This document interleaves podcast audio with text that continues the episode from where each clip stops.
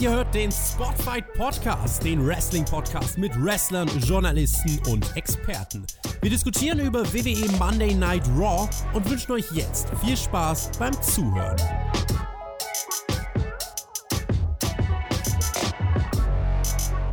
Donnerstag, der 4. Juli 2020. Nee, nee, Spaß, Leute. Heute bin ich nicht so lost wie bei der SmackDown Review. Alle, die das gehört haben, wissen, was ich jetzt meine. Wir reden über die aktuelle Raw-Ausgabe vom 6. Juli 2020 hier beim Spotfight Wrestling Podcast. Normalzustände sind wieder eingetreten. Deswegen ist auch der Edeljobber wieder am Start. Björn, ich begrüße dich. Hey, yo, ich bin also der Normalzustand. Oh mein Gott, das tut mir sehr leid für diese Welt da draußen. Wurdest du jemals schon mal als normal betitelt in deinem Leben? Das ist relativ selten. Ich weiß auch nicht, ob ich das als Beleidigung oder als Kompliment auffassen soll. Ja, Björn, das musst du für dich selbst entscheiden, ob, äh, ob normal was Positives oder Negatives für dich ist. Ich würde jetzt mal behaupten, dass du eigentlich ganz zufrieden damit bist, äh, als Special bezeichnet zu werden, oder? Ja, normal ist ja auch langweilig. Also langweilig möchte ich nicht sein. Von daher, es reicht ja schon, wenn diese Shows langweilig sind, die wir uns angucken müssen. Apropos Special, wir haben hier bei Spotfight einen Special-Nachschlag für euch mit dem Urvater von Spotfight, Jonathan, vorbereitet. Auf Patreon ist der schon online. Also Jonathan spricht ein bisschen über sein Leben, was gerade so abgeht, auch im Bezug zu Spotfight. Der wird morgen auf YouTube für alle verfügbar sein. Und ja, er hat viele Fragen beantwortet. Ich glaube, Björn, du hast ihm auch zwei Fragen auf Twitter gestellt. Ich bin mal gespannt, ob er die clever umgehen wird oder ob die angesprochen werden. Ja, jetzt, wo ich erfahre, dass es unser Urvater ist und damit wir, wir beide quasi Geschwister, ähm, das muss ich jetzt erstmal verdauen halt so. Hätte ich das vorher gewusst, hätte ich vielleicht andere Fragen gestellt. Aber ich bin mal gespannt, ob die drankommen. Ähm, aber ich glaube, der Johnny ist ja professionell genug, dass er sich da run, wunderbar rum, rumrudern rum, rum, rum, rum, rumrudern kann. Was? Rum, rumrudern kann. Rum, rum, kompliziert. rum. Ja, ein bisschen rum, rum, rum. hätte es vielleicht auch für die Raw-Ausgabe gebraucht. Ja, dann hätte ich vielleicht auch flüssiger reden können, ja. Ihr habt übrigens abgestimmt für Raw von letzter Woche auf unserer Website und 72% haben gesagt, diese Ausgabe sei entweder sehr schlecht oder eher schwach gewesen. Das deckt sich mit unseren Meinungen, würde ich sagen. Ich frage euch direkt, wie sieht es denn mit dieser Raw-Ausgabe aus? Schaut gerne auf unserer Website vorbei, stimmt da ab und schreibt es in die Kommentare hier bei YouTube. Ich würde sagen, wir starten rein in die Episode mit dem amtierenden WWE-Champion Drew McIntyre. Natürlich gibt es wie so häufig, The Horror Show at Extreme Rules. Das wurde zigmal gesagt. Und äh, McIntyre gegen Sigler wird beworben. McIntyre meint, egal was Sigler für eine Stipulation wählt, ich werde als Champion rausgehen. Sigler kommt raus und ja, lässt sich nicht lumpen, meint aber, die Stipulation ist ein Geheimnis aus taktischen Gründen. Im Vorfeld hat man das Segment beworben als die Entscheidung von Dorf Ziggler. Mehr kam aber an dem Abend auch nicht. Also das war's. Er sagt sie einfach nicht. Bisschen low, oder?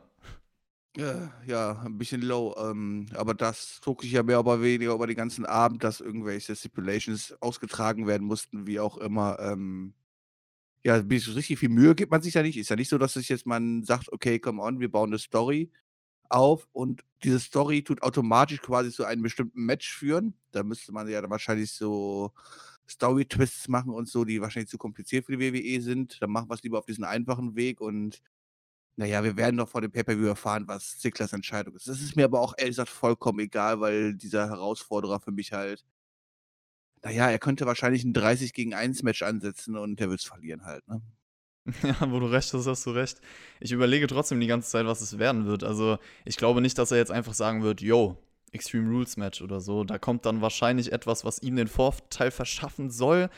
Ich tippe jetzt einfach mal bold auf so ein Match, in, wo der Claymore-Kick nicht erlaubt ist. Das wäre sogar eine Stipulation, die Storyline-mäßig oder Storytelling-mäßig in dem Match Potenzial hätte. Also ich erinnere mich da zum Beispiel an Survivor Series 2007. Da gab es Orton gegen Shawn Michaels, wo die Sweet Chill Music nicht erlaubt war. Und man könnte es ja so machen, McIntyre struggelt die ganze Zeit, nichts reicht und er steht dann kurz davor, diesen Move doch zu zeigen, aber muss dann halt irgendwie einen anderen Move etablieren. Also da könnte man schon ganz coole Sachen mitmachen, wenn man die Stipulation wählt. Aber ist jetzt auch nur in den Raum geworfen. Was wäre die cleverste Stipulation? Wie wäre es einfach mit Hände und Füße zusammengebunden und du McIntyre darf sich nicht wehren? Ja, genau. Ja, Stipulation ist einfach, wenn du dich nicht hinlegst und äh, ich bis drei äh, ja. dich auf der Matte liegen lassen darf, dann verlierst hab du den automatisch Titel. gewonnen. Genau, habe ich automatisch gewonnen. also egal, was er macht, äh, er hat verloren. Irgend so eine Stipulation. Ja. Das wäre wenigstens auch was, wo ich als Edeljobber mit klarkomme, weißt du? Ich muss auch irgendwo meine Erfolge holen. Also es wäre halt schon absolut witzig, wenn das wirklich passiert. Gut, auf jeden Fall geht es im Segment nochmal um die Entlassung von Drew McIntyre vor ein paar Jahren. Und Sigler hat eine Liste von Leuten, die du damals vergessen hast, Drew McIntyre. Jetzt hast du nur noch den Titel im Kopf und du hast alle anderen liegen lassen. Nicht nur Sigler, selbst, sondern auch einen alten Weggefährten. Und wen holt er heraus? Ja, Heath Slater, mein Gott, der hat ein Free Agent T-Shirt an und er wurde ja im Zuge der Entlassungswelle am 15, 15. April diesen Jahres entlassen.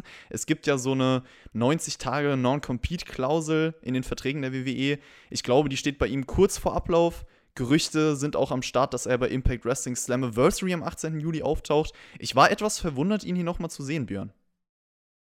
Tja, es ist die Frage, was die WWE gemacht hat. Haben sie ihn wirklich zurückgeholt und ihm einen kleinen Vertrag wieder gegeben, ja?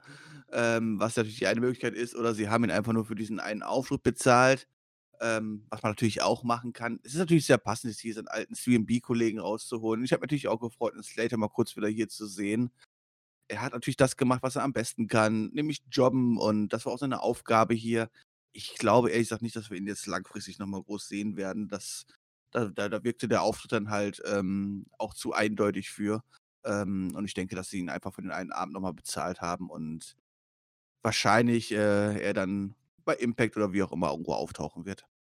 Ja, also vielleicht in der Mache eines neuen Vertrages, alles ist möglich, aber ich kann mir das auch nicht vorstellen. Und ich glaube, das war's für Slater bei, bei der WWE, vor allem wenn ich mir anschaue, was hier passiert ist. Also Slater meinte erstmal in seiner Promo, Drew, ich kenne dich seit über zehn Jahren, du warst einer der ersten, die damals ins Main Roster als The Chosen One hochkamen. Das bist du aber jetzt erst.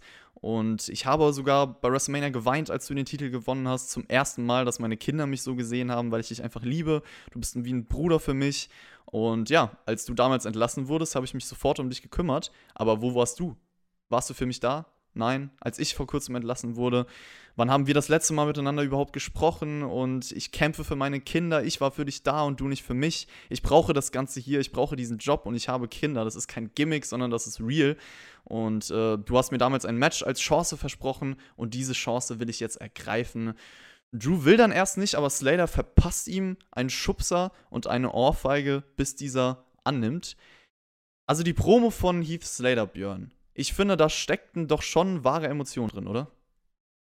Ja, definitiv. Das war ähm, schon sehr, sehr gut gemacht und ich kann ihn natürlich da vollkommen nachvollziehen, weil so eine ähnliche Promo habe ich vor Jonathan ja hier auch schon gehalten, ähm, dass er mir den Job hier nicht wegnehmen darf, weil ich ja Yoda habe und so halt und ist halt real, ne? Ähm, von daher, ich kann da absolut mitfühlen und ähm, er hat Kinder, ich habe Yoda, also von daher, ich bin auf seiner Seite.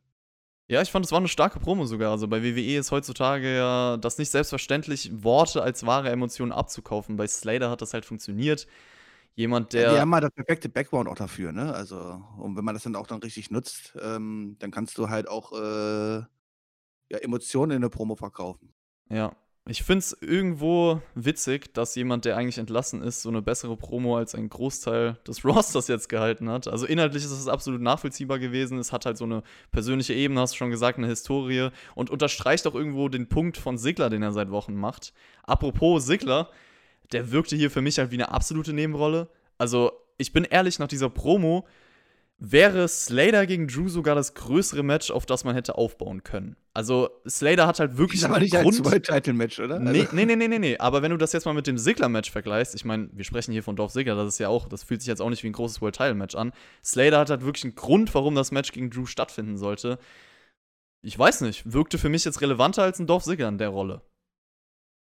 Hm, ja, weil man halt mehr Story drum bilden konnte in diesen zwei Minuten allein schon halt, ne? Das, das, das, das das zeigt halt, dass Emotionen extrem wichtig sind. Und ich denke, es haben sich extrem viele Leute gefreut, hier Heath Slater zu sehen. Jeder kann wahrscheinlich nachvollziehen, wie es ihm geht. Man kann das quasi mehr oder weniger auch ins Real Life übertragen, was, äh, was er dort erzählt. Und ähm, dann ist man natürlich schon mal viel mehr direkt drin. Äh, ja, Dolph Ziggler, dieses Match gegen Drew McIntyre ist natürlich auch absolut lächerlich also ich, ich möchte jetzt nicht sagen, dass ich die Slater in diesem Match lieber gesehen hätte, dann hätte man ihn natürlich auch ganz, ganz anders aufbauen müssen und alles drum und dran. Wie glaubwürdig das gewesen wäre, das man mal dahingestellt.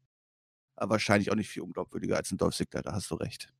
Jinder Mahal fällt mir gerade noch als Name ein, weil wir haben hier dann fast die Reunion von 3MB. Ich sag mal so, wenn er nicht verletzt gewesen wäre, könnte ja sein, dass er eigentlich der Mann statt Dolph Ziggler hätte sein sollen. Also wenn ich ja, mir hätte, dann hätte man zumindest ohne Probleme, dann hätte ich zumindest, was ich auch mehr als Match gekauft hätte, so, so wirklich so ein altes 3B-Match machen können, ne? Wo dann auch erst die Slater ja. rauskommt, dann kommt Jinder Mahal raus und dann gibt es halt um den Titel ein Three-Way oder sowas halt so, ja. Dann, das wäre auch mehr Gefahr für Drew McIntyre gewesen, als es nur gegen Dolph Ziggler anzutreten. Also. Ja, vielleicht hatte man wirklich irgendwas mit Jinder geplant, so gegen Drew und dann auch Heath Slater zu involvieren. Jetzt hat man halt Dolph Ziggler so als, als Ausweg genommen, was halt einfach nicht so funktioniert. Aber na gut. Also das Match äh, haben wir schon angesprochen. Es gab dann Slater gegen Drew McIntyre. Das ging nicht mal 30 Sekunden. Es gab einen Claymore. Sigler legt sich danach mit Slater an. Drew macht den Safe und es gibt sogar eine Umarmung zwischen den beiden. Also dieses 3MB-Zeichen. Der Respekt ist wieder da. Und ich würde sagen, bis auf nimmer Wiedersehen. Hätte man vielleicht mehr mit, mitmachen können, so. Ich finde, wie gesagt, die Promo hat Potenzial eigentlich für eine Storyline gehabt, aber ich denke mal, das war es jetzt einfach. Und wir haben beide gesagt, Sigler gegen Drew ist auf jeden Fall in den Hintergrund gerückt, sagen wir es so. Ja, jetzt hast du mir allerdings schon im Vorgespräch verraten, dass das ein Highlight von War war. Das können wir quasi aufhören, oder? Ja, also ich sag mal so, die kurze Promo von Heath Slater war, würde ich fast echt sagen, das Highlight von Raw. Das sagt jetzt vielleicht nicht so viel aus, aber die war. Das war auf jeden Fall das mit den meisten Emotionen. Und damit hören wir auf, Leute.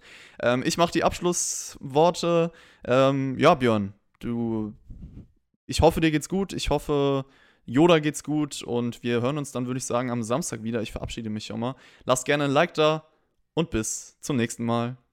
Yo, reingehauen. Dann haben wir wenigstens mal was positiv hier beendet. Weil es ist da auch nochmal nicht schlecht, oder? Wenn wir, wenn wir den ganzen, das ist doch eigentlich eine super Taktik. Wenn wir einfach mal den ganzen Scheiß weglassen, werden unsere Reviews kürzer und die Leute haben endlich das, was sie wollen, dass wir nur positive Sachen erwähnen. Ist doch eigentlich ein Traum, oder? Ja, gute Nacht. Bis denn. Aber ich glaube, wir müssen weitermachen, oder? Ja, ich wollte gerade sehen, wie lange du das durchziehst, aber ich hätte jetzt noch ein paar Sekunden gewartet. Wir sind natürlich, wir, wir wollen natürlich noch nicht aufhören. Nach, ach komm, wir haben. Wir wollen schon, aber wir dürfen nicht. Wir werden gezwungen, wir haben Knebelverträge von Tobi. Äh, knapp über zehn Minuten haben wir gerade mal gesprochen. Das geht ja gar nicht. Also ich will, wenn wir über Raw reden, dann muss auf jeden Fall noch einiges gehen. Und äh, wir machen weiter mit Bailey und Sasha Banks im Backstage-Interview. Die zwei sind ja jetzt bei jeder Show zu sehen, Björn. Ist das zu viel für dich aktuell? Ja, ja, ja und ja. Also, egal was du einschaltest, ob du War einschaltest, ob du SmackDown einschaltest, ob du NXT einschaltest, es ist halt mehr oder weniger das aktuelle komplette Hauptgeschehen. Und ganz ehrlich, ja, ich bin ja eh nicht der größte Frauen-Wrestling-Fan und alles drum und dran. Und aktuell ist mir der Fraueneinteil allgemein zu hoch und ähm, ja, diese Storyline, die der sogar gar nicht so schlecht ist und wo echt auch noch Potenzial drin steckt, aber das wirklich in jeder Show zu sehen, puh, ja, dann ist es halt, weißt du, wenn ich jeden Tag halt äh, geiles, ge äh, geiles Stück Schweinefleisch esse, ist das zwar immer noch super und immer noch meine Lieblingsmahlzeit halt so, aber irgendwann möchte man halt auch mal ein bisschen Abwechslung haben, ne? Das ist, dann wird es halt irgendwann Fahrt. Ja, das Ding ist halt, es geht gar nicht so um die Performer für mich, sondern was man mit ihnen macht und man darf halt nicht in alte Muster verfallen und immer das Gleiche mit ihnen bringen. Aber mir fehlt da auch so ein bisschen ja, die Abwechslung, so kann man das eigentlich beschreiben, in dem, was sie machen, in den Matches, die sie bestreiten.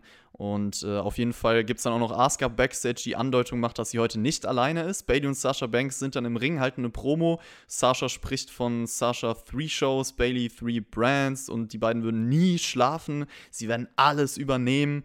Asuka sieht das aber anders, kommt raus, meint dann, Bailey, du bist nicht bereit für Asuka. Und Bailey sagt, Extreme Rules, da werde ich dich schlagen. Extreme Rules hat sie übrigens ohne diese Horrorshow-Tagline gesagt. Ich glaube, da wird es erstmal eine fette Geldstrafe regnen.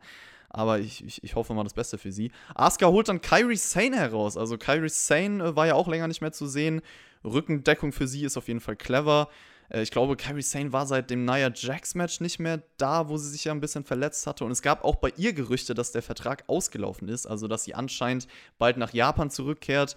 Deswegen war ich auch hier überrascht, sie zu sehen. Ich habe gelesen, dass man jetzt noch so eine letzte größere Story mit ihr plant, gegen Asuka vielleicht für den SummerSlam, bevor sie dann die WWE verlässt. Aber keine Ahnung, wo ihre Zukunft stattfindet. Also sagt, da stecke ich nicht drin. Also ich kenne weder ihren Vertrag, ich weiß nicht, wie sie persönlich drüber denkt, ob sie bleiben möchte, ob sie nicht bleiben möchte, ähm, ob die WWE es möchte.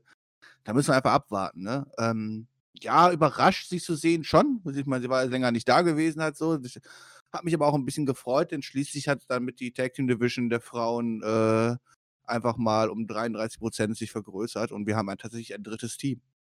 Ist oh, toll, oder? Oh, stimmt haben wir ja darüber gesprochen. Was gibt's für Teams? Jetzt haben wir Asuka und Kyrie Sane. Aber vielleicht ist Kyrie Sane auch wieder weg in einer Woche. Ja, aber bis dahin haben wir zumindest mal drei Teams, die quasi um einen Titel antreten können. Das ist doch schon mal Schon mal Abwechslung, oder? Whoop. Ja, also äh, Kairi Sane weiß auf jeden Fall, was ihr in naher Zukunft bevorsteht. Und zwar das Match gegen Sasha Banks jetzt hier bei Raw. Bailey und Asuka zoffen sich außerhalb. Ähm, es gibt dann auch eine Werbung von NXT The Great American Bash Teil 2, was ja am Mittwoch stattfinden wird. Mal sehen, ob Jonathan die Einladung von Shaggy annimmt. Also ich glaube, er wird bei der NXT Review am Donnerstag dabei sein. Vielleicht sagt er auch schon was im Special Nachschlag dazu. Ich bin gespannt. Kyrie Sane kann auf jeden Fall immer mehr Offensive in dem Match zeigen, zeigt auch ein Spear, so ein Konter in eine Variation des Boston Crabs.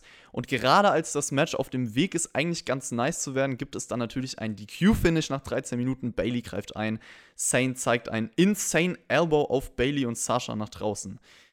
Ja. Verschwendete Zeit einfach, sorry, ich muss es mal ganz klar so sagen, ja. Das bringt mich weder in meiner Storyline weiter, ich bin dadurch nicht mehr emotional drin oder irgendwas. Ich meine, wir haben die beiden Leute, die sich auf die Fresse hauen wollen, quasi nebeneinander stehen mit, äh, ähm, mit, mit, mit Bailey und Asuka, ja.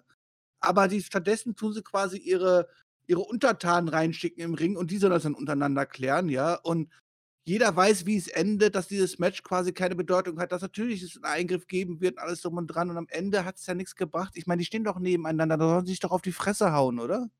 Ja, ich finde auch, äh, auch das Booking ist etwas, was niemandem geholfen hat. Also dieses DQ-Finish schadet halt der Matchqualität und keiner darf halt so wirklich stark dastehen. Also ich bin auch verwundert, dass Sasha Banks als Number One Contenderin jetzt nicht Kyrie Sane hier besiegt hat, bei der Zukunft, die sie vielleicht hat. Und es hat auf jeden Fall nicht so wirklich weitergebracht. Also ich bin jetzt nicht mehr gespannt auf irgendein Match, was das aufbauen sollte, stimme ich dir zu. Ja, ja. Stattdessen ist es halt einfach so ein bisschen, ja, ja, wir, wir, wir tun Verwaltet halt. So. Ja, wir, wir verwalten das halt so, tun den Leuten aber schon quasi die Hälfte quasi vor, vorwegnehmen, aber ohne dann halt das ganz Große zu machen und das richtig aufeinander zu treffen. Ja, das ist nichts Halbes und nichts Ganzes und das bringt mich halt keinen Schritt vorwärts, sondern es tut mich halt eher dann halt zu lang, äh, anfangen zu langweilen. Und wenn man da halt diese Sachen dann halt wirklich dann in allen drei Shows so präse präsent hat, ja, puh, dann ist es schon schwer dahin zu gucken.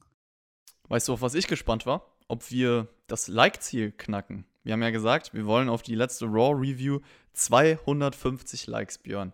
So. Was war die Konsequenz, wenn wir das nicht erreichen? Das musst du mir sagen.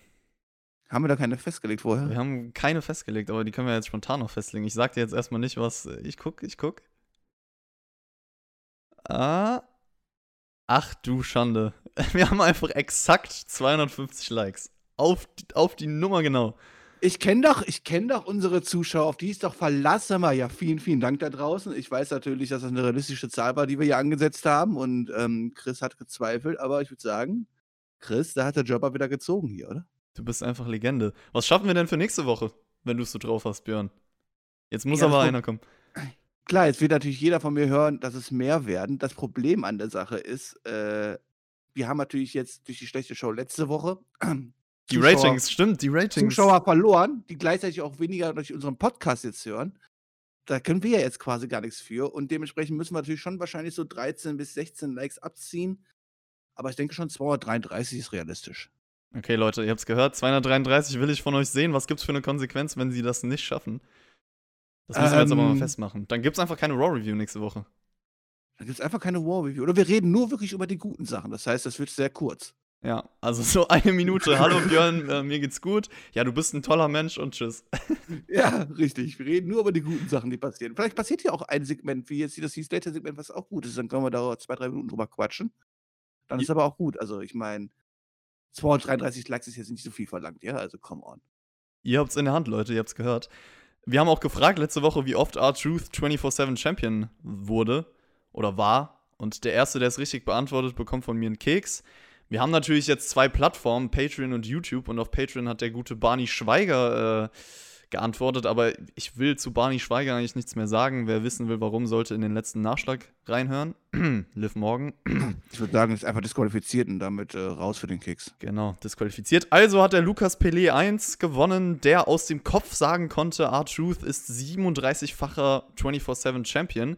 Ich weiß nicht, ob das jetzt positiv ist. Also eigentlich sollte er dafür eine psychologische Behandlung bekommen und nicht ein Keks. Aber das ist ein anderes Thema. Ja, ich hoffe, dass er auch sich andere Sachen im Leben gut merken kann und nicht nur so einen unnützen Müll. Ansonsten sieht sein Leben wahrscheinlich sehr traurig aus. Es tut mir leid für ihn. Also. es gab auch noch ein paar Kommentare, zum Beispiel von Meli Mausel. Danke für den Support auf jeden Fall. Wir lesen alles und generell danke an jeden von euch, der uns wöchentlich hört und auch damit irgendwie Teil des Alltags macht. Ist schon crazy. Wir machen weiter mit Raw, weil es so schön ist. Backstage sieht man einen angeschlagenen Alistair Black mit der Maske von Rey Mysterio, der genauso geweint hat wie der Björn gerade. Und ich finde, das ist ein ganz cooles Detail eigentlich, dass Rollins halt denen die Maske aufzieht. Anscheinend gab es eine Attacke von Rollins und Murphy. Wir kriegen dann im Ring die Kevin Owens Show. Und es wird jetzt eigentlich zur Normalität, dass er seine Stühle rauswirft, bevor es irgendwie losgeht, holt dann seinen Gast Seth Rollins heraus. Kevin Owens hat ja bei WrestleMania Seth Rollins besiegt und Rollins kurz danach auch ein WWE-Titelmatch bekommen. Owens meint dann auch, seit WrestleMania läuft es für dich ja nicht so gut. Und da dachte ich mir eher so, ja, sehe ich etwas anders, wenn ich das ja, auch mit. Für, für, für ihn lief es ja nicht besser, oder? Ja, genau, das hat auch äh, Rollins dann gesagt. Also, Ke Kevin Owens hat ihn auf jeden Fall an seine Niederlage erinnert bei WrestleMania, was ich gut finde, dass er das nochmal erwähnt hat. Aber im Endeffekt macht Kevin Owens ja auch nichts daraus. Also, es scheint vollkommen bedeutungslos gewesen zu sein, auch für ihn. Ja, er hat einfach hier WrestleMania Wallens besiegt halt so und am Ende hat eigentlich Wallens durch die Niederlage mehr profitiert als er durch den Sieg, denn ähm, naja, Wallens ist zumindest im Main Event geschehen immer dabei. Wo ist eigentlich Kevin Owens? Da hat er recht. Und Rollins meint dann auch, er nutzt diese Plattform nur, um Ray zu einem Match bei Extreme Rules herauszufordern, dreht dann den Spieß um, haben wir schon gesagt, dass Owens halt seit WrestleMania nicht viel erreicht hätte, wo er einfach recht hat. Und Owens sollte deswegen überlegen, sich ihm anzuschließen. Ja, warum nicht? Bevor Owens sich aber dazu äußern kann, kommen Rey Mysterio und sein Sohn Dominic heraus. Dominic ist jetzt auf jeden Fall The Face. Äh, das muss er nochmal betonen auf seinem T-Shirt. Klarer Beweis. Nicht der Heel. Ja, er ist der Face. Äh, Ray nimmt dann die Herausforderung für das Match bei Extreme Rules an und Rollins droht Dominic auch noch ein Auge rauszureißen. Owens will dann Alistair Black als Rays Tag Team Partner ersetzen und es gibt dann das Tag Team Match Rollins und Owens gegen Rollins und Murphy. Der Gewinner darf sich die Stipulation bei Extreme Rules aussuchen. Komm, du warst total überrascht, oder? Du warst total überrascht, als er einen Tag-Team-Partner gebraucht hat und dazu vielleicht Kevin Owens rumstand, oder? Ja, brutal. Ich dachte, dass jetzt irgendjemand anders rauskommt. Ja, ich dachte auch, jetzt kommt John Cena oder so, weiß aber nein. Mann, es ist langweilig, ey. Wir haben ja keinen Return von John Cena bekommen. The Rock war auch nicht da, Austin, Undertaker. Ja. Mann, Mann, Mann. Hulk Hogan, wo ist er eigentlich, wenn man ihn braucht? Ich weiß es auch nicht. Wo war eigentlich Scott Hall? Mann. Kein Wunder, dass die Ratings nach unten gehen. Echt. Stolze Clown hat gefehlt. Ja, ich weiß nicht, über das Segment, das hat eigentlich wenig ausgesagt, oder nur auf dieses Taxi-Match, was halt folgte, aufgebaut. Ich kann ja, es war halt, es, es, war halt reiner. Das ist halt dieses, weißt du, so, okay, wir wollen dieses Match irgendwie präsentieren. Ähm, dieses Take-Team-Match, damit die beiden aufeinandertreffen können, aber ohne halt wieder es wieder zu weit zu treiben, ja. Wie bauen wir das auf? Ja, wunderbar. Den einen akzeptieren wir im Hintergrund, dann kann Kevin Owens die Rolle übernehmen. Er ist ein super Babyface, der dann mithilft und alle freuen sich. Das ist halt echt, come on. Das ist so langweilig. Das ist einfach nur langweilig. Naja, aber am Ende ging es ja wenigstens darum, wie, wie den ganzen Abend halt, wer die Stipulation aussuchen darf, oder? Ja, und da, da kommen wir auch gleich noch zu. Ich finde aber eine ganz interessante Situation, das hast du bestimmt auch mitbekommen, die Vertragssituation von Rey Mysterio, weil viele Quellen jetzt auch bestätigt haben, er hat schon länger keinen Vertrag mehr bei der WWE. Das heißt, er workt jetzt einfach mal so, weil sie sich nicht auf ein Gehalt einigen können. Und jetzt Free hat er Agent. Ja, so wie hieß Slater. Jetzt hat er hier trotzdem diese Long-Term-Story, kann man ja sagen. Theoretisch könnte er, glaube ich, jederzeit woanders auftauchen. Also, das wäre doch mal aufregend, wenn sowas passiert wie am Montag ist er noch bei Raw, dann ist er auch Mittwoch auf einmal bei Dynamite, keine Ahnung. So Lex Luger-mäßig, ja? Ja, genau, Monday Night War, Flashbacks. Ich gehe aber irgendwie da, also, ich weiß nicht. W also wird man einen neuen Deal ein einigen? Ganz ehrlich, also ich glaube, Way Mysterio ist auch jemand, der ähm, das Business sehr schätzt und auch Vince sehr schätzt und alles drum und dran. Und ich denke schon, dass sie beide sich geeinigt haben und Way Mysterio, solange er hier noch aktiv in den Storylines involviert ist, nicht einfach urplötzlich Montag, äh, Mittwoch bei AEW auftauchen wird. Das bezweifle ich doch sehr. Was natürlich nach der Storyline ist und nach dem endgültigen Abschied aus der WWE ist natürlich was ganz, ganz anderes, aber ich denke, da werden sich schon beide Parteien so drauf geeinigt haben. Ja, das Ding ist halt, wenn ich mir die Stipulation angucke, über die wir gleich sprechen, was da vielleicht passieren wird, kann ich mir echt vorstellen, so schreibt man ihn halt komplett aus der WWE raus. Aber Dazu meinst, nachdem er das eine Auge genommen hat, immer das zweite auch noch und dann ist er blind und dann kann er nicht mehr, nicht mehr antreten. Richtig, ja. Weil ich weiß ja nicht, also äh, da können wir gleich nochmal drüber sprechen, wie man das umsetzen will. Es stand auf jeden Fall erstmal dieses Tag Team Match bevor und ich finde es prinzipiell schon mal extrem schade, dass man Rays In-Ring-Comeback so verpulvert hat. Also, das muss man ja auch mal sagen. Er war länger nicht mehr im Ring zu sehen. Und das war eigentlich für mich das Einzige an der Storyline mit Potenzial, diese erste In-Ring-Konfrontation zwischen Rollins und Ray, weil man halt vorher diese Spannung aufgebaut hat. Und diese Spannung jetzt durch das Raw-Match halt ein bisschen genommen wurde. Da hätte ich jetzt einfach Ja, gewartet dämlich. bis zum Pay-Per-View. Korrekt, also eigentlich hätte Rey Mysterio erst im Pay-Per-View wieder in den Ring steigen dürfen. Und am besten halt so, indem er erst ein paar Tage vorher oder von mir aus noch an den Show quasi vom Arzt Medical Cleared geschrieben wird. Und bis dahin hätte es halt gehießen, weiß nicht, ist, ist Dominik der Antritt gegen, gegen Rollins oder irgendwas halt so, ja, aber dann ist es doch halt Rey Mysterio, der sich dann ja auch die Rache holen darf, was auch immer. Und das jetzt hier aber einfach in diese Tag-Team-Match und ihn einfach, oh, ich bin wieder da und übrigens, ich kann alles das, was ich auch vorher machen konnte. Ich habe gar keine, gar keinen, gar keinen, ähm, gar keinen äh, Nachteil dadurch, dass, dass mein Auge verletzt ist und alles drum und dran, sondern ich kann immer alles komplett ausführen, alles sauber, alles toll. Das ist halt einfach nicht gut erzählt. Ja, wie fandst du das Match dann? Also es gab ja Rey Mysterio, der erstmal ein paar High-Flying-Aktionen ge gezeigt hat, also wie man das von ihm gewohnt ist, hast du schon erwähnt. Rollins, der dann auch mal Dominic ins Auge greift, Mysterio dann eigentlich beide im 619 in dieser Position hat, aber Rollins schnappt sich Dominic als eine Art Geisel. Alistair Black kommt heraus, kann aber nicht eingreifen, weil es sonst diesen DQ-Sieg für Rollins gibt. Dominic greift dann Murphy ins Auge und Ray gewinnt nach 12 Minuten, Björn. Ja, wir machen Ringelpilz mit anfassen und gucken, wer zuerst der anderen Gegner alles ins Auge gestochen hat. Peak, halt so, peak, ne? peak. Ah, das ist halt, weißt du, dieses immer, dieses aufgesetzt. Das ist halt so genauso nach dem Motto, okay, wir wollen jetzt hier für Extreme Rules ein Match, äh, ein Tables-Match aufbauen, also müssen wir jetzt drei Wochen lang die Leute durch Tische schmeißen, halt so. Das ist halt so nervig. Ähm, ja, Match war okay, aber mehr auch nicht. Ja, würde ich auch sagen, dass es okay war. Nicht mehr, nicht weniger. Du hast halt dieses Auge als konstantes Story-Element seit Wochen.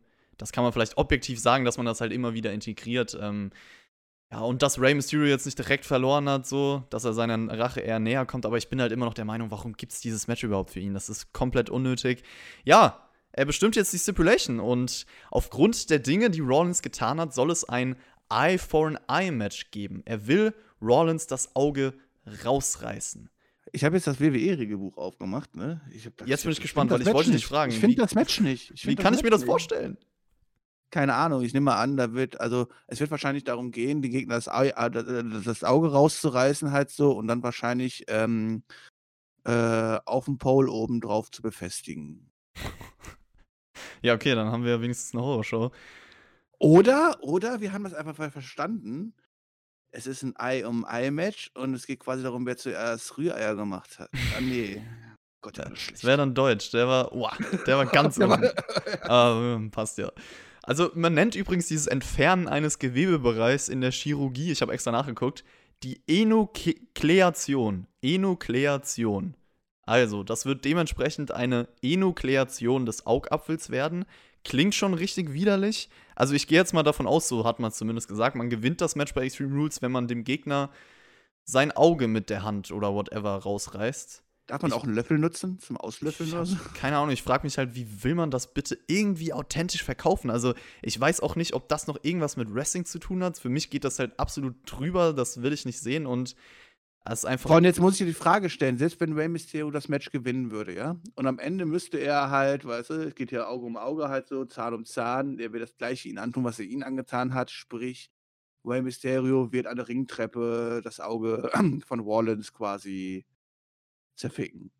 Ist das denn jetzt dann eine super tolle Face-Aktion und muss man dafür dann Rey Mysterio zujubeln? Keine Ahnung, was halt so. Ich frage das nur. Ich möchte nur wissen, damit ich dann weiß, wie ich reagieren habe, wenn es passiert. Nee, das machst du bitte nicht, aber ich glaube, das musst du auch gar nicht, weil Rollins wird das Match gewinnen. Ich sag ja schon, das wird man nehmen als Grund, warum Rey Mysterio aus der WWE geschickt wird, weil er ist dann halt komplett blind und kann nie wieder zurückkehren. Ich Und glaube, Dominik? Jetzt mal ganz ehrlich, äh, warte, Dominik, keine Ahnung, Rollins, äh, den wird man ja wohl nicht ein Auge rausreißen, wo er dann ganz normal wieder auftritt, so die nächsten Wochen beziehungsweise Jahre. Das dauert doch, oder? Der kann Was? eigentlich. Man schmeißt doch andere Leute vom Hochhäuser runter und die tauchen nächsten Tag wieder auf und ist alles gut. Ja, aber wie willst du denn erklären, dass jemand einen Augapfel rausgerissen bekommt und dann ganz normal weitermacht irgendwann? Hallo, der war danach beim Arzt, beim Augenarzt, hat sich ein neues Auge geben lassen. Also ich bin wirklich, wirklich, wirklich gespannt, wie man das macht. Aber ich kann mir nicht vorstellen, dass das ansatzweise authentisch oder gut sein wird. Also ich glaube, das wird ouch. Das wird wehtun im wahrsten Sinne des Wortes. Ja, ich bin gespannt. Also ich meine, wir sind ziemlich sicher, die werden sich nicht gegenseitig die Augen rausreißen und man wird es mit Sicherheit irgendwie anders geregelt bekommen. Wahrscheinlich heißt es halt so, weißt du, derjenige, der zuerst ums Auge, weiß ich nicht, irgendwie blutet oder kann, ich weiß nicht, ich weiß nicht. Lass mal gucken. Schauen wir einfach mal.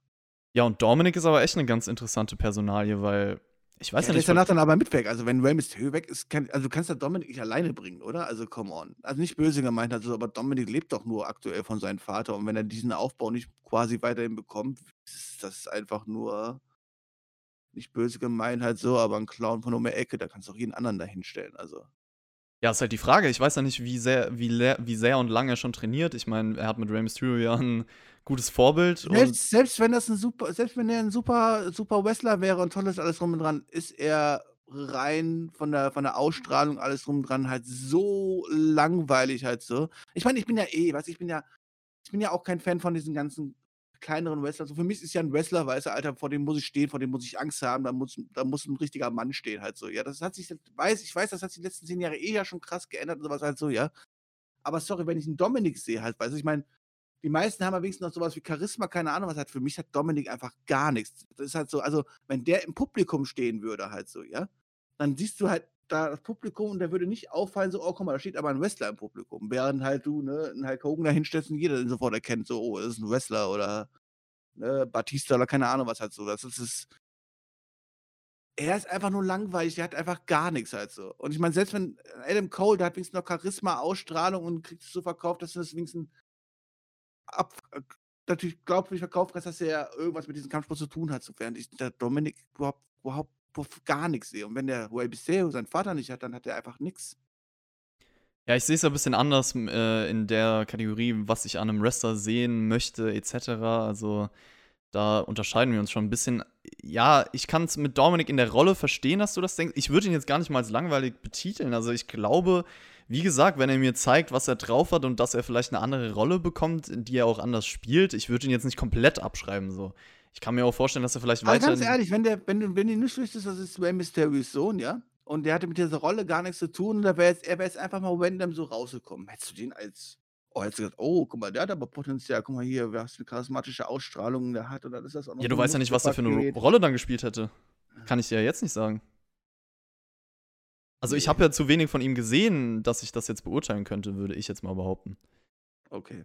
Ja, er spielt halt gerade diese Rolle des Sohnes und so soll das halt auch sein. Und aber wenn er jetzt eine Rolle des Wrestlers auf einmal einnimmt, dann ist es Er vielleicht sieht noch halt was für anderes. mich, er sieht halt für mich jemand aus, halt so, weißt du, nicht böse gemeint hat so, aber wie, weißt du, wie die Leute, die, weißt du, nach der Schule so ein schönes Backyard-Video drehen, weißt du, so, und sich dann als Wrestler verkaufen, weißt du, so. Ja, ja, das ist halt der Look so. Und Ja. da unterscheiden wir uns eh, weil, wie gesagt, ich achte auf andere Dinge und ähm, das sind halt so Grund, Grunddinge. Aber ich, ich glaube halt trotzdem, Dominik wird wahrscheinlich irgendwie Fuß in der Wrestling-Szene fassen wollen. Ich weiß jetzt nicht, ob die WWE sagt, ah ja, okay, wenn Ray nicht mehr da ist, dann nehmen wir dich direkt auf, so, stecken dich in, ins Performance Center. Aber es kann natürlich sein, es kann auch sein, Lass dass er zu irgendeiner Indie-Promotion geht.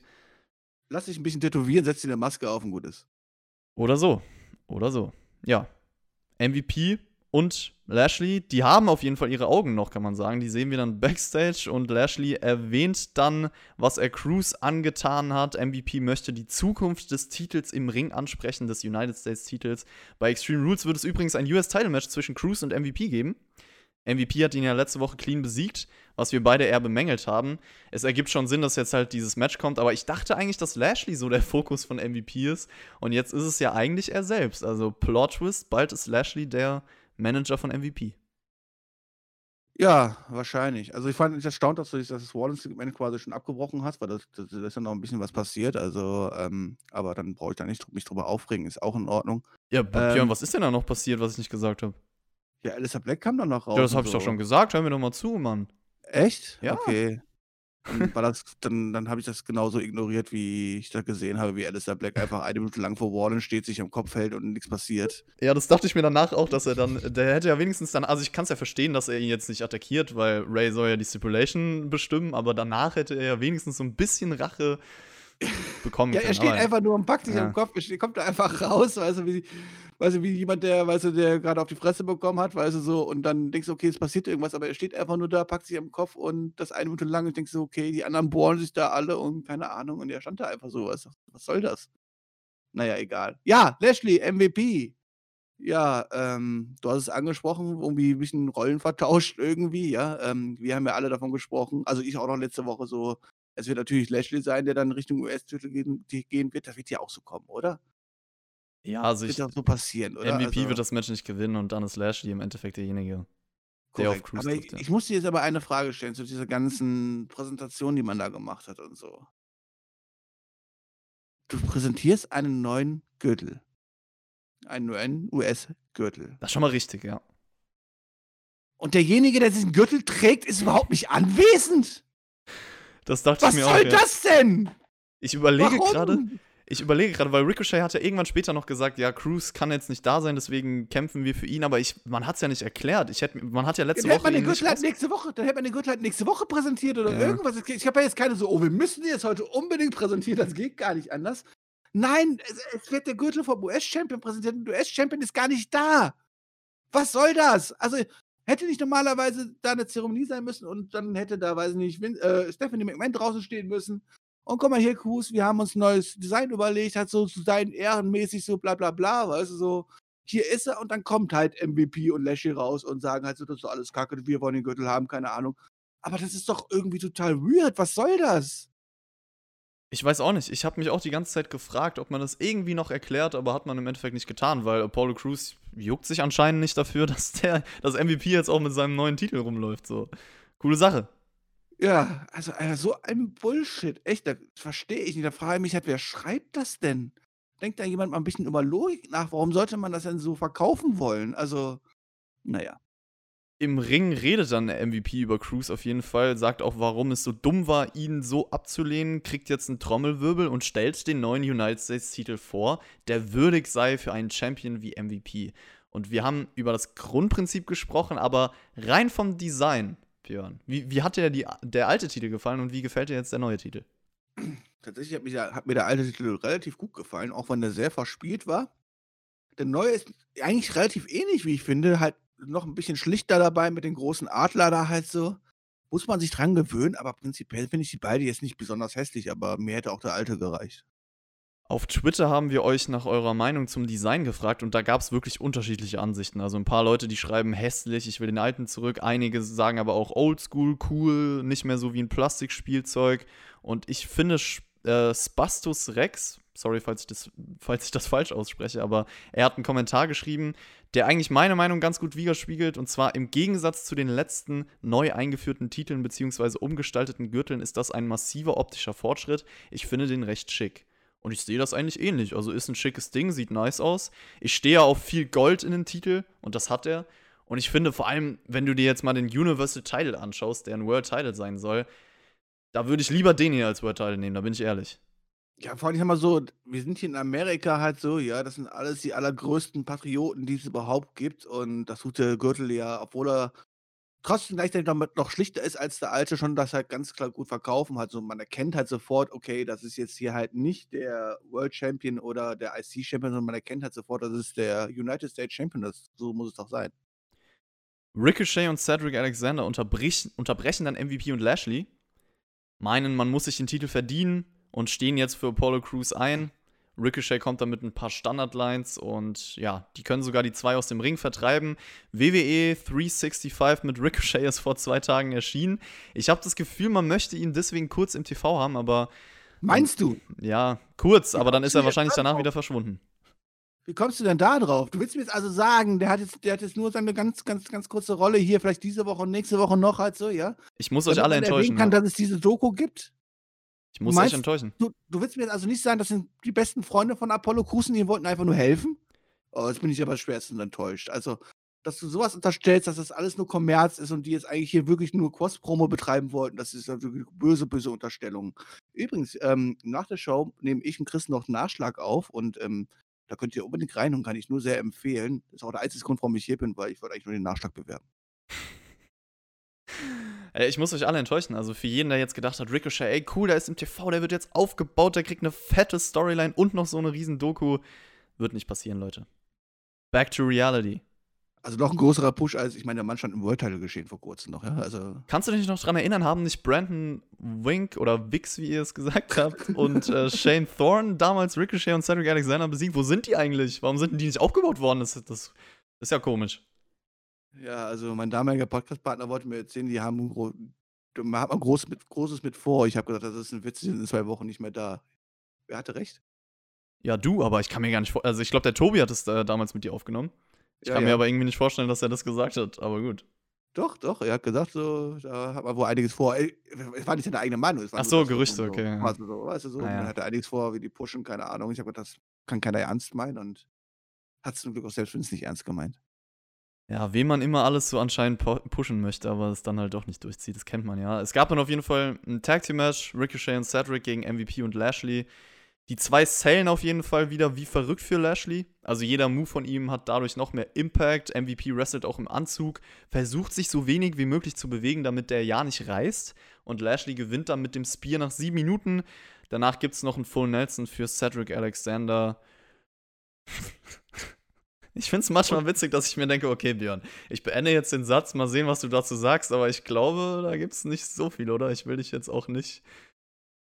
Ich möchte, dich einfach. einfach, ich möchte dich einfach auch nur fragen, ob du nicht auch diesen Eindruck einfach hast, dass, ich meine, MVP, die Rolle, die er doch verkörpern soll, als Manager alles drum und dran, das macht er ja gut und alles, ja. Aber dadurch, dass er sich aktiv hier in den Ring stellt und gleichzeitig immer noch darstellt, dass er immer noch heutzutage mit dem ganzen jungen Volk quasi mithalten kann, sehen damit einfach nur Ricochet und Alexander halt einfach so schwach aus und genau das ist doch nicht das, was MVP quasi erreichen soll. Er soll die Leute doch overbringen. Und ähm, diese Rolle von MVP, die er jetzt hier verkörpert, kann ich einfach null, null fühlen. Und ich finde, dass das, das hilft weder groß Lashley, noch hilft es die, die Gegner von MVP oder irgendwas. Es ist einfach nur, es zeigt eigentlich nur, wie, was für Clowns da eigentlich da rumlaufen. Ganz ehrlich halt so. Und ähm, ich will das nicht weiter sehen. Also ich will zumindest MVP nicht weiter in dieser Rolle sehen. Der soll, seine, soll seinen guten Manager-Job machen, aber soll halt auch wie ein ordentlicher Manager halt auf die Fresse kriegen. Ja, Ricochet und Alexander sind Loser. Es diente eigentlich nur dazu, um Lashley und MVP zu showcasen. Das war's dann auch. Äh, das MVP ist übrigens auch noch Backstage gewesen mit Cedric Alexander an diesem Abend und versucht ihn so ein bisschen zu rekrutieren. Fragt auch, warum bekommt Ricochet diese Doku und du nicht? So als ob Ricochet der, derjenige wäre, der irgendwie was bekommt in diesem Team, aber gut. Ähm, bezeichnet ihn als Sidekick von einem Sidekick sozusagen, kann man sagen. Ja, vielleicht gibt's doch ein Stable rund um MVP, nicht nur Lashley. Wie wäre es mal mit einem ernstzunehmenden Stable? Das wäre doch cool, aber ich bezweifle, dass das möglich ist. Ich bezweifle auch sehr stark, dass das möglich ist. Also, nee, nee, nee. Apropos ernst zu nehmen, die Viking Raiders stehen mit einer Bowlingkugel im Backstage-Bereich und äh, da dachte ich mir direkt, oh, keine guten Erinnerungen. Big Show taucht dann auf, oh, auch keine guten Erinnerungen. Aber er will heute ernst bleiben. Die Raiders wollen nicht so richtig zuhören, machen dann so eine 5-Second-Pose und Big Show verpasst beiden einen Job, um sie aufzuheizen. Kein Kommentar dazu, dass sie letzte Woche voll auf die Fresse bekommen haben. Nein, sie freuen sich einfach nur, dass sie so cool bowlen können. Ey, Alter, dieses WWE-Produkt, ne? Bowling größer als Wrestling, sage ich dazu nur. Ja. Und das sind auch Big Show, die einfach nicht richtig wachrütteln und sagt immer so, was seid ihr eigentlich für Clowns? Ich hau euch die Bowlingkugel quasi anal quasi hinten rein, damit ihr endlich mal wa- wach werdet. Damit Also wartet er bis zur Horrorshow, bis das passiert. Ja. Nein, das ist halt einfach so lieblos. Sorry, das ist einfach lieblos. Und wie gesagt, die beiden haben letzte Woche erst richtig auf die Fresse bekommen, halt so, ja, und sollen jetzt jetzt hier mit Big Show auf einmal dann die großen, starken Männer sein, halt so, weißt du. Es ist halt einfach traurig. Es ist halt einfach so, als ob es letzte Woche nicht gegeben hätte und so. Als ob es die letzten zwei Monate mit denen nicht gegeben hätte, weißt du. Angel Garza und Selina Vega wollen dann mit Andrade sprechen. Backstage. Flair kommt hinzu, meint, sie waren letzte Woche super. Ja, haben ein schönes Handicap-Match verloren. Klasse Du Leistung. hast Flair Jungs. verstanden? Okay. Ja, das hat er gesagt. War eine klasse Leistung, stimme ich zu. Orton kommt hinzu, heizt dann Andrade und Gaza vor ihrem Match nochmal ein. Äh, Legacy 2.0 incoming, was Orton damals mit DiBiase und Cody gemacht hat, wird er jetzt mit Andrade und Gaza machen, oder? Bestimmt, ja. Aber dazu alles, was äh, Ric Flair gesagt hat an diesem Abend, kann ich mich leider nicht äußern, denn ich habe es leider nicht verstanden. Aber was du gesehen hast, ist dieses Six-Man-Tag-Team-Match, was dann folgte. Big Show und die Viking Raiders gegen Randy Orton, Andrade und Garza. Big Show macht eigentlich da weiter, wo er letzte Woche aufgehört hat mit den Zweien. Und die haben auch weiterhin ihre Differenzen. Orton schnappt sich dann Garza und macht ihm eine fette Ansage. Wenn der sich nicht zusammenreißt, wird er ihn erledigen. Was ein ganz cooler Moment war, findet Yoda auch. Und Gaza und, An also Gaza und Andrade, muss man halt sagen, sind aktuell Loser. Das ist sowieso ein Problem, aber das ist halt bekannt. Orton steht weit, weit über ihn. Aber seine Aura, auch wie er jetzt mit Gaza umgegangen ist, ist schon so ein kleines Highlight bei Raw aktuell, würde ich sagen. Naja, aber auch nur ein kleines. Ja, nur ein kleines. Vergleich doch mal diese drei Storylines, die wir jetzt besprochen haben, ja? Ob es jetzt, ob es jetzt die Diven-Storyline ist um den, um den Gürtel ob es jetzt das Warner-Segment ist oder ob es jetzt hier Big Show und äh, Wendy Orton ist. Wie baut man den Quatsch alles auf, indem man den allen noch zwei, drei Clowns an die Seite stellen und sich einfach den ganzen Tag prügeln und Matches gegeneinander bestreiten? Das ist der ganze Aufbau bei allen Stories. Jedes Mal das Gleiche und jedes Mal wird quasi diese, diese Matches quasi immer schon quasi zu, zu 30 Prozent vorweggenommen halt so. Und dann wird auch ein Tag-Partner daneben gestellt, damit es nicht das 1 zu 1 das Match ist, was wir beim Pay-Per-View zu sehen bekommen haben. Und das war's ich kann es nicht mehr sehen. Das ist halt so langweilig, so 0815. Und es ist das Gleiche hier. Was soll denn dieses Six-Man-Tag-Team-Match? Was soll das? Ich sag mal so, wenn sie in der Lage wären, statt außerhalb wenigstens im Match selber In-Ring-Storytelling zu betreiben, ja, wäre es nochmal was anderes, aber können sie halt leider auch nicht so. Da passiert ja auch nichts und es ist halt immer das Gleiche. Da stimme ich dir absolut, absolut zu. Das Match an sich, es gab halt dann noch diesen Big Show Hot Tag. Randy Orton versucht den RKO von hinten. Gegen Eric geht er dann durch und so gewinnt das Team nach 14 Minuten. Ja, Orton hat hier eigentlich nur den AKO gezeigt. Effektiv, cleveres Kerlchen. Match ja. war okay. Fehlt halt gewisse Energie und so, um das irgendwie auf ein gutes Level zu heben. Es gab noch diesen Staredown mit Big Show und Orton. Ich weiß nicht, also es ist hier auch nichts passiert, was das irgendwie vorangebracht hat. Ich finde, Orton soll ihn einfach schnell abfertigen und dann ins nächste Programm starten. Ja, so seinen Job machen, Legend Killer, Feierabend, gutes. Puntkick und Tschüss. Ja, Flair und Orton sind dann noch Backstage. Oh Mann.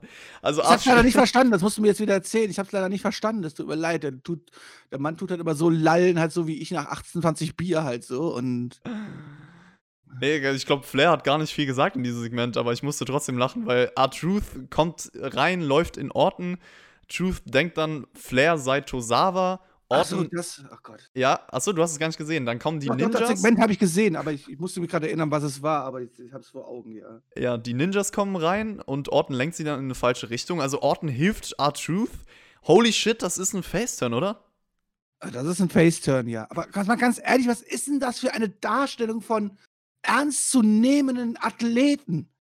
Da kommt Tosawa als Ninja wieder reinmarschiert, hat dann die größte Angst vor Wendy Orton, wird, ja. dargest wird dargestellt, ob das ein fünfjähriges kleines Kind ist, lässt sich dann auch noch verarschen halt so.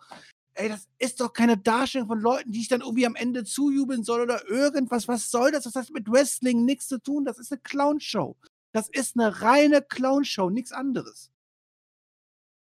Statement. Ich glaube, besser ging es halt leider auch nicht weiter. Also die Iconics machen sich über Ruby Riot lustig backstage und Ruby Riot bekommt das mit, meint, es wird heute nicht ikonisch, sondern tragisch für die zwei. Im Match selber hat sich das dann aber leider nicht bewahrheitet, denn Billy Kay gegen Ruby Riot endet nach knapp unter drei Minuten via Sit-Down Spinebuster von Billy Kay. Ruby Riot steht damit 0 zu 12 bei Raw seit ihrem Return. Ich werde weiterzählen. Mann, ich wollte gerade 0,26 sagen, aber okay, 0 zu 12. Meinst du, wird sie den Undertaker Streak brechen. Ich glaube. Vielleicht ah. macht man eine große Storyline, dann beim SummerSlam schafft sie das 1 zu 21. Hat man das nicht mal mit Kurt Hawkins gemacht, dass er so eine Losing äh, Streak hatte, aber ich weiß gar nicht, wie ja, die ja. aufgelöst wurde. Das ist richtig. Ich glaube, der hat auch bis jetzt immer noch, glaube ich. Ach so, okay. Ja, ich finde, in dem Match sieht man auf jeden Fall auch den Unterschied zwischen Peyton Royce und Billy Kay als Worker. Aber doch, ich weiß, wie die aufgelöst worden ist. Er ist damals Tag Team Champion geworden. Ach, stimmt, da war ja was. Ach, krass, ja, mit Zack Ryder. Ja, schön war's. Ja, schön war's, ja. Schön war dieses Match jetzt nicht unbedingt. Also ich finde halt Peyton Royce deutlich besser als Billy Kay. Und das ist eigentlich mein einziges Statement, was ich dazu sagen äh, kann, weil das ist Filler. Ja, ich finde Ruby White äh, besser als Peyton Royce und Billy Kay zusammen. Das ist das, was ich dazu sagen möchte. wir steuern dann auch schnurstracks auf den Main Event zu. Es gab äh, im Verlaufe des Abends noch so ein paar Backstage-Sachen, Interview mit Asuka und Kairi Sane. Die äh, sprechen eine Challenge aus für ein Tag Team Title Match nächste Woche. Auf Japanisch hat Asuka noch gesagt, ich bin ja der Übersetzer eures Vertrauens. Ananas gehört nicht auf eine Pizza. Da kann ich zustimmen. Da kann ich 100% zustimmen. Ananas gehört überhaupt nicht auf eine Pizza, sondern versaut das alles nur. Und das ist halt auch, du kannst da nicht so was Glibberiges auf, auf, auf, auf, auf, auf so einen schönen Pizzabelag legen. Das ist doch ekelhaft. Ja, da sind wir uns echt einig. Also Schreibt Fall mal in die hier, Kommentare. ähm, Ich würd's, ey, das würde ich gerne mal wissen. Ja, was willst du wissen? Ja, ob die Leute Ananas auf, auf einer Pizza cool finden oder nicht. So, was, äh, vielleicht gibt es irgendjemanden, der einen Kommentar schreibt, ja, Ananas auf Pizza und einen, der schreibt, nein, Ananas auf Pizza und dann. Es gibt auch Leute, die schreiben hin, das war eine super tolle Show. Also von daher. ich will jetzt Likes auf diese Kommentare sehen. Und äh, dann ist es eine kleine Abstimmung. So, was gab's denn noch? Ah ja, Bailey und Sasha Banks nehmen dann natürlich die Herausforderung an für dieses Tag Team Title Match. Nikki Cross ist am Kommentatorenpult. Security will sie eigentlich rauswerfen. Ich hoffe doch wegen dem eigentlichen Brand Split, weil ich zähle mit Nikki. Man darf ja nur viermal beim anderen Brand auftreten, wenn man nicht sowas wie Frauen Tag Team Champion ist. Also ja, ich zähle einfach mal mit. Mal gucken, wann sie das wieder vergessen. Asuka gegen Bailey stand dann bevor Champion versus Champion. Bei NXT hatten sie ja eine Fehde gehabt, bevor Bailey ins Main Roster ging. Und es passt ja auf, in diesem Fall schon irgendwo zur Story wegen Sasha Banks dieses Match zu bringen, aber es ist halt schon wieder so ein Champion versus Champion Match bei WWE. Das sollte besonders und groß wirken, aber man macht es halt viel zu häufig, dass es überhaupt nicht mehr so wirkt. Ich wollte gerade sagen, man macht das viel zu häufig. Ich meine, in den letzten sechs Wochen, wie oft hatten wir denn Champion gegen Champion-Matches? Ja, vor allen Dingen allein bei allen drei Brands so. Ja, deswegen sag Ich meine, wir hatten ja wie oft letztens sogar? Charlotte gegen Asuka, wo auch beide Champions waren. Das ist ja genau das gleiche gewesen. Ja. Und dann halt auch jedes Mal Non-Title, das heißt, es geht eh um nichts. Ähm, ich weiß auch nicht, warum ich dann da inbegriffen sein soll. Klar, für Leute, die schönes Frauenwrestling sehen wollen, die werden sich hier gefreut haben. Ähm, aber ansonsten hat es ja auch keinerlei Relevanz.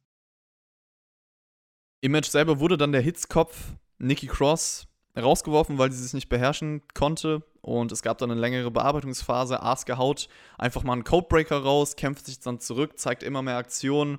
Es gibt so einen Schlagabtausch auf dem Apron. Bailey mit so einem Knee-Strike gegen Askas Kopf an der Barrikade. Saidu Suplex führt zu einem ganz guten Nearfall. Dann eine schöne Trinkpause für Bailey, die auch so nett ist und äh, ein bisschen Erfrischung auf Askas Kopf schüttet. War nett von ihr. Ja, dann sehen wir die verrückte Nikki Cross aber wieder. Sie hat es geschafft, sich von der Security zu befreien, steht mitten in der Crowd hinterm Plexiglas. Es gibt den Asuka-Lock. Bailey versucht dann das gleiche Finish wie gegen Sasha, äh, wie Sasha gegen Asuka, als sie sie besiegt hat damals. Aber nein, Asuka rollt sie am Ende ein und gewinnt nach über 23 Minuten. Ein langer Main-Event bei Raw, Björn. Wie hat dir das Match denn gefallen? Ja, ich meine, Chris, du hast ja die ganze Match-Story schon nicht verstanden, oder? Ich verstehe WWE Storytelling nicht, nein. Nikki Cross wurde rausgeschmissen. Äh, Nikki Cross. Ja, also sie wurde rausgeschmissen, nicht weil sie da ausgerastet ist oder irgendwas, sondern einfach nur, weil sie ihren Mundschutz vergessen hatte und sich hier vorher die Hände nicht desinfiziert hatte. Ach so, ey, sie hatte aber auch danach war- keinen Mundschutz an, oder? Ja, das ist richtig, weil sie ihn vergessen hatte, aber man, dann hat man ja festgestellt, also so wenn man am Ring ist, dann braucht man ja keinen Mundschutz, man braucht nur, wenn man hinter einer Plexiglasscheibe steht, einen Mundschutz. Ähm, Ja, aber hatte sie deswegen da einen war's Mundschutz okay, an? Aber sie, hat, aber sie hat sich dann die Hände desinfiziert und dann durfte sie auch wieder rein. Das, also Okay. ich weiß nicht, was daran nicht an der Story nicht zu verstehen gibt, aber also gerade jetzt zu heutigen Zeiten, ich finde es ja auch super, dass die WWE das so einbaut hat, so, ne? Damit wir auch nicht vergessen, was für Zeiten wir sind. Okay, Nein, da geht man on. wenigstens mit einem guten Beispiel voran, wie sie das auch immer machen in dieser Corona-Situation. Schön. Ja, ja, ja. Hätten sie vielleicht noch einblenden sollen, wie sie Backstage steht und sich 30 Sekunden die Hände desinfiziert. Ich würde zu Nein, dem. Quatsch. Äh, Du siehst, ich zieh's, es- ich zieh's ins Lächerliche, weil es halt aber auch echt, es ist mir egal gewesen. Es ist mir so egal gewesen. Ich habe auch ehrlich gesagt nicht komplett hingeguckt, habe nur darauf gewartet, okay, wie wird das Finish jetzt aussehen? Wer greift wo wann ein? Clean geht das doch hier eh nicht aus. Und ja, gut, dann war es halt die, die, die Ablenkung von Quos, dass sie halt wieder dort im Publikum wieder auftaucht halt. Also, wobei, da hätte sie eigentlich Maske tragen müssen, oder? ja, das habe ich doch eben gesagt. Hat sie ja nicht Fuck. gemacht? Ja, ich, ich habe gedacht, sie kam mal wieder zum Ring zurück, aber sie kam mal Publikum wieder zurück. So doof. Mhm. Also hätte man sie da wieder rausschmeißen müssen. Also, naja. Ja, war nicht ganz konsequent erzählt von der WWE, tut mir leid. Also doch keine Long-Term-Story, die man da aufgefahren hat. Ähm, zum Match, die Qualität, es war schon das beste Match der Show, aber das heißt jetzt nicht, dass es besonders war. Also ich würde sagen, es war solide. Die letzten Minuten hat man ein paar coole Momente reinbekommen, ein paar Wendungen, Spannung erzeugt. Auch ein cooler Callback, finde ich, auf diesen Pin-Versuch von Sasha. Ähm, um Asuka zu besiegen. Das hat Bailey auch versucht, ging dann halt in die Hose. Also ja, ich würde sagen, das ging klar als Main Event. Auch ganz cool, dass man ihnen vielleicht überhaupt diese Zeit gegeben hat und auch das Finish vom Booking ging in Ordnung. War jetzt nichts, wo ich sage, wow, aber es war halt da und hat mich jetzt nicht so gestört. Also mein bestes Match des Abends war Drew McIntyre gegen Heath Slater. Ich weiß nicht, was du gesehen hast, aber. Ja, kann, kann man aus verschiedenen Blickwinkeln natürlich auch so nehmen. Ja, es war halt wieder schnell wieder vorbei, weißt du? Ja. War Raw denn auch schnell vorbei, äh, vorbei für dich diese Woche? Nee, ich hab's ja wieder live geguckt, mit Werbung, allen drum und dran, weißt du? Also drei Stunden geguckt, gefühlt davon fünf Stunden quasi vor dem TV verbracht halt so, ja, ähm, weil es halt sich zieht wie Kaugummi. Ja, du hast es schon irgendwie angesprochen. Eigentlich war das Highlight mehr oder weniger schon nach dem Anfangssegment und dem ersten Match irgendwie gelaufen. Und dann kamen zwei Stunden, zweieinhalb Stunden quasi pure Verwaltung, wo wir nirgendwo, aber wirklich nirgendwo einen Schritt weitergekommen sind. Okay, wir wissen, wir haben jetzt ein, es geht ums Auge um Auge, ja, das wissen wir, das ist neu jetzt quasi. Womit wir aber auch nicht wissen, was wir überhaupt anfangen zu anfangen wissen. Das, wahrscheinlich weiß WWE das auch noch nicht, deswegen haben wir das einfach so gemacht und man kann dann immer noch jegliche Matchart präsentieren, die man möchte. Und Kerry Zane ist zurück. Das ist quasi das, was passiert ist in den nächsten zweieinhalb Stunden. Was irgendwie von Relevanz hatte. Ja.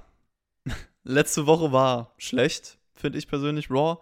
Gab es Dinge, die mich sehr gestört haben. Diese Woche hätte ich jetzt fast gesagt, es gab weniger, was mich richtig gestört hat. Wenn ich mir aber unsere Reviews anhöre, wir waren irgendwie schon, wenn man so ins Detail geht, dann fällt einem noch mehr auf. Aber ja, wenn es man so ins Detail geht, US-Champion und sowas halt so, das ist halt so lächerlich, das halt so zu präsentieren. Das ist halt einfach, da kann man auch nicht gut reden. Und da muss man dafür einfach auch massig Punkte abziehen. Ist halt einfach nur mal so.